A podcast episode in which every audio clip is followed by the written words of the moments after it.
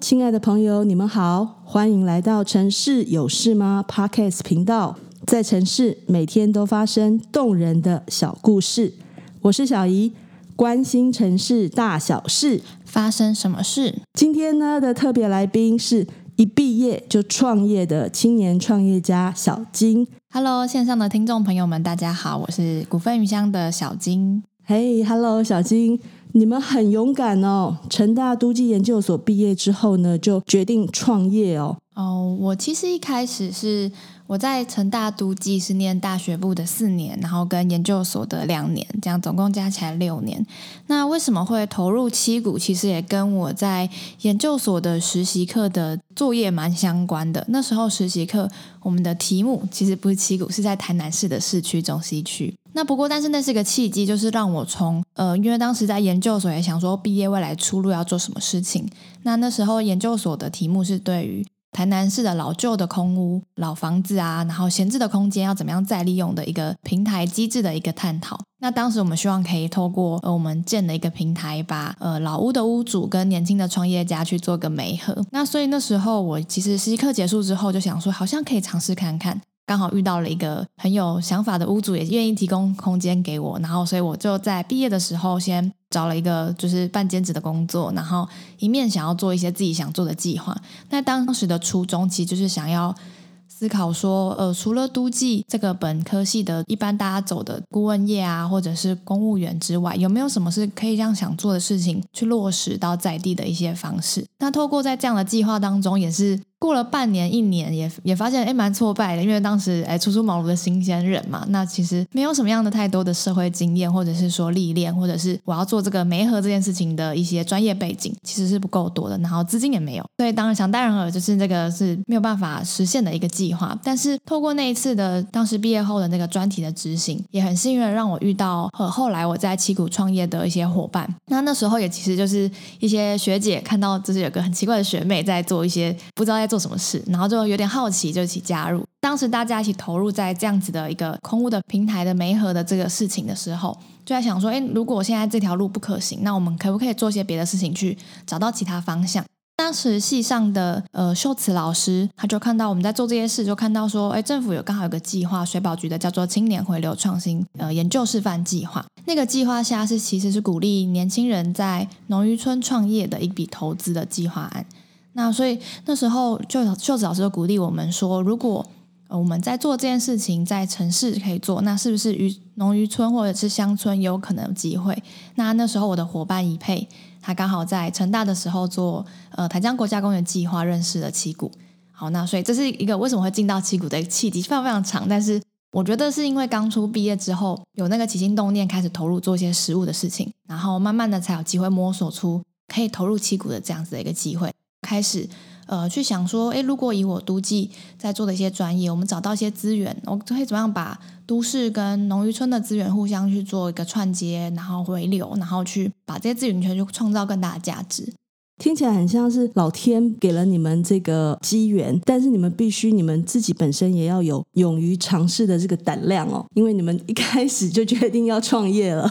对，但是当时我也没有觉得我在创业，其实那时候就是一个很简单的一个初衷，就是我想要做一些我觉得自己有意义的事情，然后。自己动手去实践它，不管我遇到什么样的困难，嗯、我尝试过了。那我告诉自己说，我试过了，我觉得这样可以。嗯，那想到什么就去做。那当时刚毕业，觉得还有一些经历呀、啊，然后还有可以可以闯荡的这样的一个机会，我就赶快把握住。嗯，还可以闯荡，这个小女生很有勇气。小金可以为我们介绍一下股份鱼香在做什么吗？股份鱼乡其实从二零一七年投入七股之后，我们其实慢慢抓到我们一个在做的重点，就是我们在做的是台湾养殖渔业的食鱼教育。那我们以七股为基地开始去做出发，然后让我们平常一般人都是消费者。那我们在七股期认识很多的是生产者，希望可以透过我们的食鱼教育，把它变成好玩有趣的，可能是课程啊、体验的游程，甚至是呃水产的消费平台。透过这些好玩有趣的方式，让消费者跟生产者之间的关系距离可以拉近。股份鱼乡也成为消费者的眼睛，透过我们去采集、访问渔民他们在做的渔业的这些事情，或者是我们把这些东西拍下来。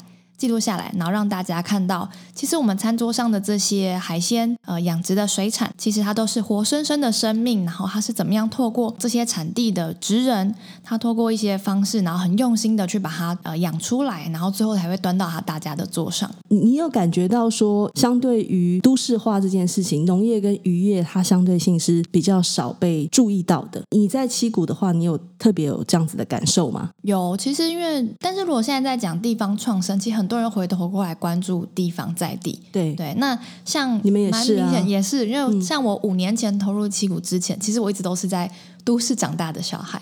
因为我是台北人嘛，然后呃来台南念书，但是还是待在台南市区。所以其实，呃，农渔村对我来说的生活经验是很陌生的。那我五年前踏入七股之后，才发现说，哇，原来养殖渔业是这样。以前会有很多的刻板印象，像是，嗯，超抽地下水啊，或是会不会用一些不好的药物。那来到七股才发现，哦，原来世界不是你想象的那样。嗯，七股是不抽地下水，又纯海水养殖，然后呃，有很棒的自然生态，养殖的生产跟我们的鸟类生态环境是可以就是共存共荣的。那是一个很棒的环境，然后又加上你吃到这些在地的。海产这么好吃，嗯，对，那这个感动是我那时候一个都市人，然后来到七股的时候，觉得哇，好棒，然后很想要把这样子的感动也分享给大家。哦，所以七股本来它的养殖渔业就是这样子的做，也比较友善，相对性友善的。对，其实对于渔民来说，它其实原本它的先天的地理条件上的限制，嗯，他们的地下水的水质不太好，或者是它如果有淡水的水源的话，呃，就是水质不好，然后或者是咸水，对，那所以造成这样，他们就没有办法抽地下水。那只能用纯海水养殖，纯海水养殖的溶氧量比较低，然后鱼虾可能会比较。如果你养殖的跟半淡咸水一般的这种养殖的水比例啊，就是如果密度养的一样高的话，那那个鱼虾容易生病。那所以后来渔民他们在养的时候，他们就是透过啊，会发现哦，低密度的养殖比较生态的养殖方法，可以增加存活率。然后养出来的品质比较好，然后后来他们就是把他们的养殖的面向是朝向比较养大的品质的好的，然后大的尺寸的，对，然后在市场上做一个区隔。但是很多人其实不太了解说，说啊，你吃的东西产地从哪里来？嗯、然后七股的呃养殖的水产又跟其他地方有什么不同？真的是说，大家在吃东西的时候很少关注到农渔村，是都市跟乡村之间的距离变得很遥远。嗯、果然很有食鱼教育的感觉。你们的那个 FB 上面看到你们有在做一些像是嗯哈什么哈，或者是虾米代志啊，大概是什么样的状况？其实我们在做这些，我们慢慢后来摸索出我们的食鱼教育的特色，就是你来到这边，我们希望你一次就是认识一种水产，半天的时间你就好好认识它。所以从呃五年前到现在，我们发展出三套的食鱼教育。第一套就是哈什么哈，认识的是文蛤、蛤蜊、蛤蟆。第二套呢是叫做这是什么鱼，认识就是大家常吃的这个虱目鱼。台南最厉害就是虱目鱼了。对对对，所以大家来就是想哦，很想认识虱目鱼，因为每个人都吃过。没什么印象，完整的虱目鱼长什么样子？对啊，我我跟分享一下经验，就是我上个礼拜，嗯，我去到台北去国中去做分享，嗯，然后带小朋友认识就是他们常吃的蛤蟆。那在这个认识之前，我们先做了一个互动的问答，嗯，然后我给他看很多常。常见的水产，然后这个水产呢，图片一出来，我就请他猜猜看是什么样的物种。结果我发现，我放到石目鱼的图片的时候，我就给他们二选一嘛，我就一个答案是青鱼，一个答案是石目鱼。结果有一半的小朋友，台北的小朋友选错，选错，然后就坐下了，非常非常震惊。对，然后再加上真的没看过啊。对，我以前有还有一个经验是大学生，然后我也是在玩的互动游戏，然后我就拿图卡。所以他们要随机，就是他们就要直接看那个图卡猜是什么鱼。嗯，然后我就拿虱目鱼，他就说秋刀鱼，差点重一摔这样。一边在教，一边在玩的过程中，他们其实就可以认识嘛。对，然后所以也是透过游戏的过程中，大家就会发现哇，原来这个东西真的不太知道。原本可能觉得很简单，食鱼教育的重要在这里啊。那因为台南在养殖石目鱼就有三百多年的历史，然后每个人来到台南，其实都一定要吃石目鱼嘛。嗯、然后到今年第三套开发的食鱼教育就是虾米代志。那介绍就是白虾，对，其实也是大家常餐桌上常见的水产。透过这些食鱼教育里面，我们就透过大家一般人还体验就是深度的小旅行，然后我们透过呃先小讲堂，你先认识这只鱼这个海鲜怎么样养殖的过程，然后认识这边的环境，然后我透过一些互动的游戏啊，像我刚刚前面故事有提到的一些互动图卡，或者是呃问答这样子，然后认识。然后了解了之后，我们再到大家最期待的就是到余温的体验。哦，对，亲身体验，没错，就是像文革的话，就是你会穿上青蛙装，然后去下水摸文革，然后石木鱼就是用钓竿钓石木鱼，或者是你可以做鱼皮鱼丸汤。白虾的话，你就会在岸边去拉那个虾网，然后收上来的那个虾就活跳跳在你眼前。哦、对对对，非常棒。然后最后一个 part 就是我们会让大家自己做一个简易的 DIY 的料理。嗯，那因为其实这些收上来的水产就是最新鲜的，所以你不需要什么复杂的料理方式，你就可以去煮出一个很美味的餐点出来。嗯、希望透过大家这个很深度、很深刻的体验，可以让你改变你对于平常你这些食物的一些感觉。更有爱吗？或者是说你更关心他了？你以后吃到这些东西，你会想到说啊，我曾经在七谷的这些体验，是，然后或者是你可以跟其他人去交流，说，哎，你知道吗？我上次去七谷体验了这个东西，我认识了什么？对，你也更了解产地当地它的作业的情况嘛？没错，而且我们很强调说，在这些体验当中，呃，生产者一定要站出来跟就是游客们去做互动，嗯，因为你其实认识生产者这些，他们多用心在做养殖，然后多友善土地，嗯，你就会被他们感动到。嗯、呃，我们其实更希望影响的是说，接下来这些游客就会很支持这些渔民所生产的水产品。对，那这样子你就会变成你在生活中都是去落实这个食育教育。不是我们现在希望达成，它有点像是生产履历的一个感觉嘛。你的溯源其实都非常的清楚，嗯、你也很清楚它养殖的一个状况。对，因为你就是到产地现场去看到了。那我们希望从产地到餐桌的这个部分，让大家都能够了解。那亲身体验做一道料理的意思是说，你要自己去把活生生的鱼给处理吗？哦，对，像虱目鱼这个流程的话，我们就是设计让大家钓上来的虱目鱼，我们请渔民教你们怎么样三清处理，把鱼去鳞、去鳃跟去内脏，这个最简单的处理方式，哦、你就可以把这个鱼好处理到一个可以料理的这个最初阶的处理法。因为大家都被吓到吧？嗯，那对很多人是个很特别的体验，因为很多人都把他的第一次杀鱼的经验献给我们。对，然后因为时间上的关系啦，我们在这个流程里面就没办法做 DIY 料理，就是三清完之后帮你真空包装就可以带回家。这个比较震撼。对，那所以你也体验，嗯、一定也体验过嘛？对，我第一次体验的时候也是会有点吓一跳，因为鱼可能刚钓上来是会活蹦乱跳的，那你要想办法先用冰的让它冰的晕倒晕倒之后，然后你才可以去处理它。哦，真的，搞不好那个人比鱼还惊吓。对啊，但是你自己体验过这个过程，就会知道说，哦，其实我们每个食物都得来不易，然后更包括是石目鱼，其实它身上有两百二十二根刺，然后很多根刺，嗯、然后再加上它的刺很难搞，就是它的刺会分叉，是又很细小，所以我们平常吃到这些无刺的部位，哦、其实是师傅要用不同的刀具、嗯、不同的顺序。然后把它这样子切下来的，嗯嗯嗯，真的耶！我们享受到便利的同时，其实背后都有非常多的辛苦跟付出哦。对啊，对啊。请教，嗯、呃，小金，你们在这边生根这么久了啊，像现在常常会提到，就是比如说环境生态受到污染破坏啊，或者是气候变迁的这个问题啊，那你觉得食育教育对环境永续上面的帮助？嗯，我们其实，在食育教育的那个小讲堂里面，最一开始让大家体验的那互动游戏，那个认鱼的图卡嘛。那这个认鱼其实除了先唤醒大家对于说啊，你平常吃到鱼都是切块的，没有看过鱼的全貌之外，我们其实图卡后面有一个设计，就是它背后其实有三个颜色，然后就是我们台湾海鲜指南有把台湾常见的海鲜鱼种归类成红灯、黄灯、绿灯。那它就是依照海洋的永续程度，然后去归类这些鱼类。嗯嗯嗯、所以想要告诉游客的是说，我们平常可能觉得这些永续海洋的议题离我好遥远，我又没有在海里捕鱼，啊，跟我有什么关系？嗯、然后我们想要告诉大家，就是你每一个消费的选择的行为，你花钱去决定去买什么样的海鲜，你决定支持什么样的渔民，是就代表着他会怎么样去利用这些海洋的资源。嗯嗯、那我们就会希望大家尽量去消费绿灯的鱼种，因为它对于海洋的破。坏最小，那它养殖的时候，它的其实比较对于环境的负担啊、承载力其实是呃比较友善环境的。刚提到的那个气候变迁。其实现在渔民啊，很多他们并不是说好好的按部就班养鱼，他就可以很好的收成。因为像这几年的那个极端气候，有时候就是强降雨，不然就突然干旱。对，那其实对于渔民的这些生产是影响很大。然后可能七股像西湖也会有淤积的问题啊，等等，那个养鹅啊也会受到影响。对，那这也是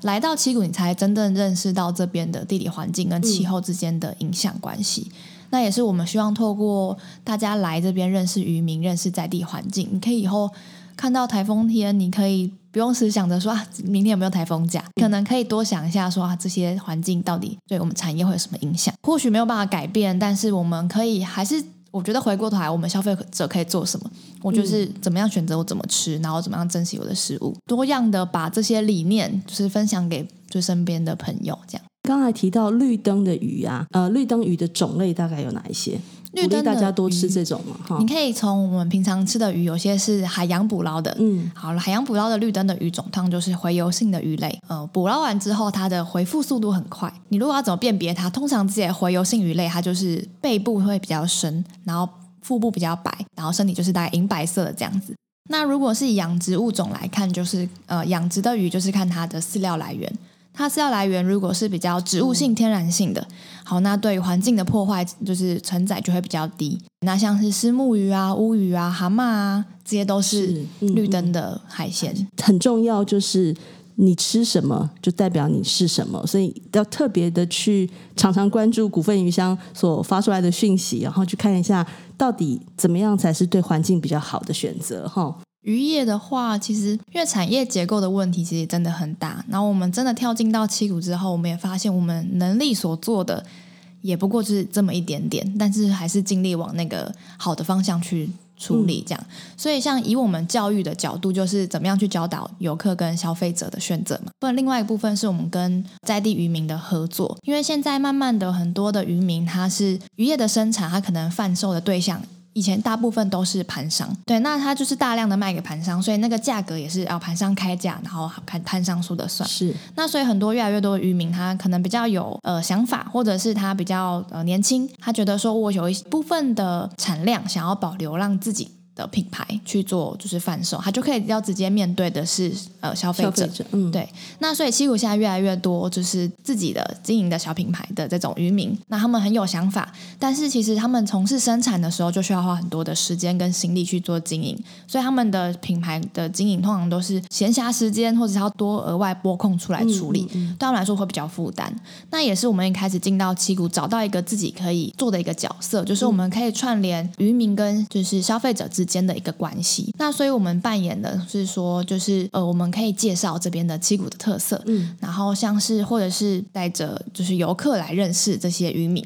因为像我们开始进到七股就知道有渔民其实想要发展体验的旅游、体验经济，但是他比较没有办法，不晓得怎么做，不晓得怎么做，或是他也要也要找客人啊，然后客人如果要来体验，他也需要联系接洽，那对渔民来说是一个很繁重的事情。那我们可以成为这个角色，那我们就变成是跟渔民成为一个伙伴关系。然后我们开发游程，然后呃游程出来了，我们再去跟渔民去接洽，然后就是带着游客来认识。现在很多人都在讲说产业的六级化嘛，嗯，那渔民他可能就是一级、二级的产业，然后到三级的这个服务啊，或者是体验这个部分，就是我们跟渔民一起合作，然后去再去做一个推展。嗯、二级的话，它可能比较偏向于加工嘛。三级的部分就是你们可以帮他们做的，不管是通路或是行销或是教育的这一块，所以一乘、二乘、三的六级化产业嘛。对对，那我们也看到有很越来越多的嗯年轻人呐、啊，或者是呃在地的品牌，就会对这件事情越来越有兴趣，所以我们的伙伴也越来越多。你们先投入了，然后去呃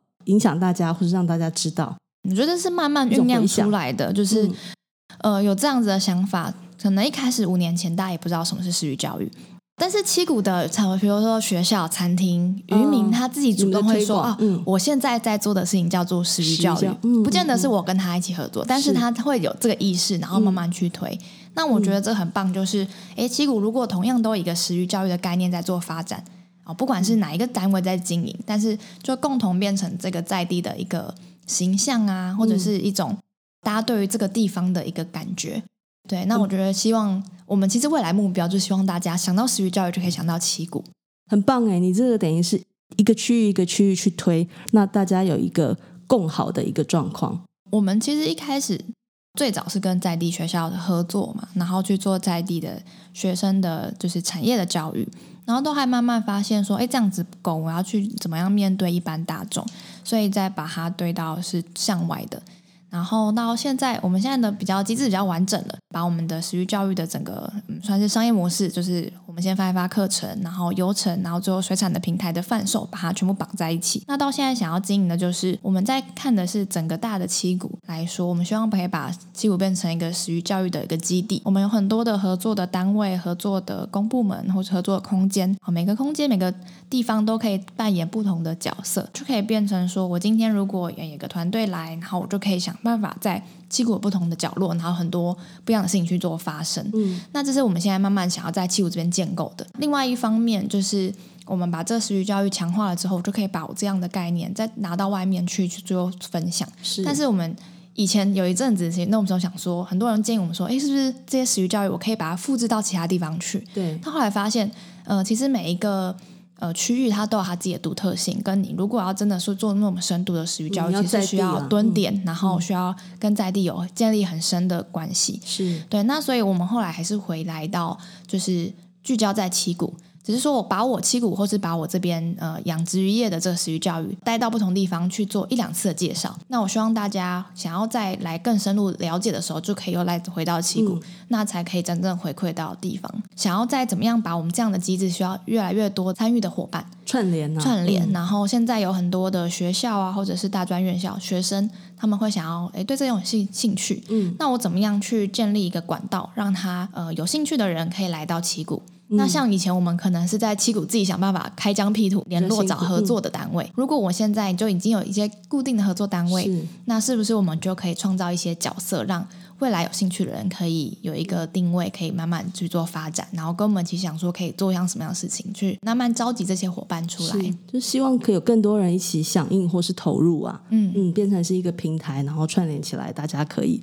共同为这个食育教育或是为这个环境永续来做努力。对对。一开始就是几位伙伴而已吧，哈，然后就直接从别的地方，然后在七股这边去投入创业。那家人这边有担心吗？其实第一年、第二年的时候，那时候可能我自己也还不太讲得清楚我在做什么。那那个时候家人就会试探性问说：“哎，你这个计划是要做到什么时候啊？”这样。那当时也是要不要回来啦？对对对对，要不要找个工作啊？对，就是也会有一点点一小那个一开始会有这样的压力啊。那不过到后来，慢慢的自己摸索出清楚的方向，我就也比较能够说服家人。嗯、然后到后来，其实是我们反而自己就办了一个家庭日，就邀请自己的家族来到七谷来做体验。那他就非常非常了解说，哦，我们在做的事情，然后也慢慢的有一些可能报章杂志、有些媒体曝光，他们反而觉得蛮骄傲的，就是觉得、嗯、哦，原来我女儿在做这件事情，有意义的事情。嗯、对，然后。反而现在家人变成持续教育的这个事业上面一个很大的支持跟力量，嗯、这些家人都是我们在台北啊、台中的超级业务员，对，他们就会帮我们去忠诚的粉丝，对，他就帮我们推销，或者说很多人会知道，然后就会透过他们，然后来跟我们购买水产，或是来参加我们的游程这样子。最后呢，想要再请教一下小金哦，因为你们就很年轻啊，都还是非常年轻。对啊，你们等一毕业之后就投入创业，然后努力了五年的时间，到现在有这样的成绩嘛？如果对于有想要投入地方产业的新手朋友啊，你觉得他们应该要怎么做，会对他们比较有帮助？我觉得对于想要投入地方的人的话，可能要先看你对于地方的认识了解有多少。因为呃，我们也遇到很多可能大学生，对，还很有热情，就说：“哎，我想要来农渔村。”嗯，就突然发现跟他仔细聊，发现哇，他对农渔村很多的误解啊。对，所以你如果要做地方工作，其实最简单的是，你先到那个地方，但是你要先放下你的各个偏见跟成见跟有色眼光，然后你好好的去跟在地先相处，先了解认识那里，然后再去想说，你不要用一个呃，我来帮助这里的心态。那个你的角色位置太高了，那这样子可能很难跟地方合作。是，所以你应该是要放低自己的呃姿态，然后去看看这个地方需要什么，嗯，再成为这之中可以去补足的一个角色。而且在地方工作，我觉得很重要的是人跟人之间的关系。嗯，其实不管在哪里工作都是啦，是但不过地方就是农渔村更强调这个人脉之间的建立跟信任感。嗯，所以是需要每一步的，就是投入啊，或者是你在做的这个策略，都要非常的脚步踩得非常稳，跟要经过很多的思考跟沟通，然后双方的了解之后再去做执行。嗯、然后我觉得这也是我们在七股这五年来都会不断的反省自己，跟就是提醒自己要去。跟合作关系建立一个很稳定，然后是要彼此尊重的这样子一个方式。我觉得这也是为什么很多人问说：“哎，你们又不是在地人，为什么可以在七股做事？嗯，那就是因为我们前面的沟通很多啊，来来回回，然后去。对我们整个流程等等，再来就是边做的时候，现在大家就是想说怎么样的更好嘛，嗯，对，所以就是等于是一个地方的工作者，你要保持一个开放的心态，就是可能自己想要做的一些理想，你要怎么样跟在地去结合，然后不断的在中间修正自己的脚步。我觉得地方工作很难，是说哦，我今天要做成这样，我就是直直的这样走，很多的时候是要边走边修改，边去跟再加入的伙伴去做沟通，嗯嗯，然后慢慢的去做调整。对对，可能不要有太多粉红泡泡哈。嗯，对对对。可是我其实就是觉得很务实的、实际的去做。粉红泡泡其实说，呃，在地方工作也很幸福，就是你认识了很多好朋友，感情会很浓。对，然后甚至是我们现在很像很多拥有很多人家的钥匙一样。就是我的意思是说，我去到人家家里，就好像当做自己家，大家彼此很熟悉，对彼此信任。对对，然后所以才可以变成像这样，像朋友、像家人一样。对对对对。哎，那这样讲起来，请问你之前你们刚投入的时候，有遇到一些什么比较沮丧的时候？我觉得应该可以讲说，我们蛮幸运的，是说我们没有遇到非常大的阻碍。可是我觉得这也回到我刚刚前面讲的，我们因为在出去跟人家合作之前，我们仅仅演练很多遍了，或者说我已经思考过的比较呃完整，我才去跟人家提出这个方案，是比较没有那么容易说一开始被打枪。但是这并不代表说我们后面没有做努力这样。当然，然后在一开始我们投入七股是那时候有一两个学长很愿意带着我们去认识在地的头。人，然后我们认识了几个产销班的班长，他是很年轻，就是中壮年，然后很有想法，嗯，然后自己有小品牌。所以他们这些人的这些想法都会比较有心，然后跟我们也会比较接近。所以我们提提出要做教育、做食鱼这些事情的时候，他们就很支持。他就说哦，不管怎么样，我们就是很支持。然后一开始的合作，嗯，我觉得建立了第一个合作，在就是看，你这团队够努力、够够认真，其实大家都会看得到。我觉得一开始我们从跟在地的小学合作切入这个点，其实也有助于我们后来的推展，在地的教育结合。所以呃，我跟渔民合作的时候，他觉得说，哎，我在跟。在地的小朋友就是教这些东西，嗯、他就很乐意去做合作。那有了第一次合作，那后面其实慢慢的去谈下去就会比较顺利。对，你们好像也有出过一些绘本嘛？哦，对对，对我们就是在想说，因为我们既然做这些教育，我如果只让大家来七股才能认识这些东西，有多可惜。对，所以我们就把它变成绘本，它的面向就很广啊。小朋友就是看图，他也不用会看字，嗯，他就可以认识。那大人可以带着小朋友一起读，很多人蛮多是大人哦，就是都会买我们的绘本回去当一个纪念品啊，伴手礼或者收藏。嗯，很棒很棒。最后，你这边你还有没有一些想要提醒或是分享的？我想要给就是我们线上比较年轻的听众朋友们一些勉励。那这句话在讲说，我们要有就是梦想的勇气，但是也同时要有就是实践的行动力。对，那因为我知道大家可能有有些人可能或许还是就学中，然后还在思考自己的未来。那那时候